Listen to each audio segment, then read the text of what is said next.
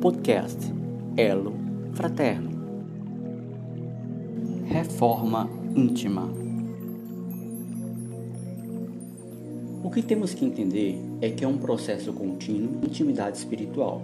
Consiste em uma busca de superação das limitações do ser, qual vícios e defeitos.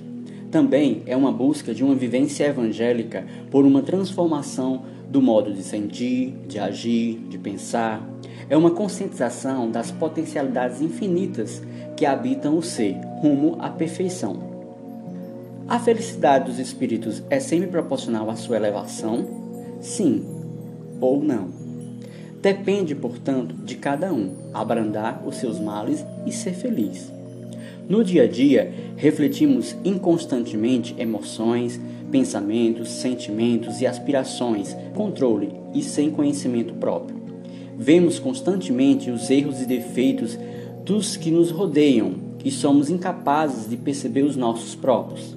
Nossas faltas são sempre justificadas por nós mesmos e colocamos-nos sempre como vítimas. Muitas pessoas recorrem ainda à psicoterapia ou psiquiatra.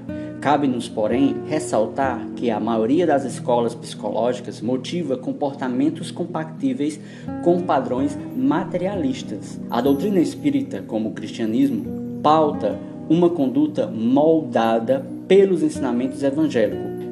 Pela dor, retificamos nossas mazelas do ontem, longínquo ou próximo. Os processos de sua consciência, grau de sensibilidade. Amar o próximo como a si mesmo. Aprendemos muito no convívio social. Na infância, no meio familiar, encontra-se um relacionamento mais direto com o próximo.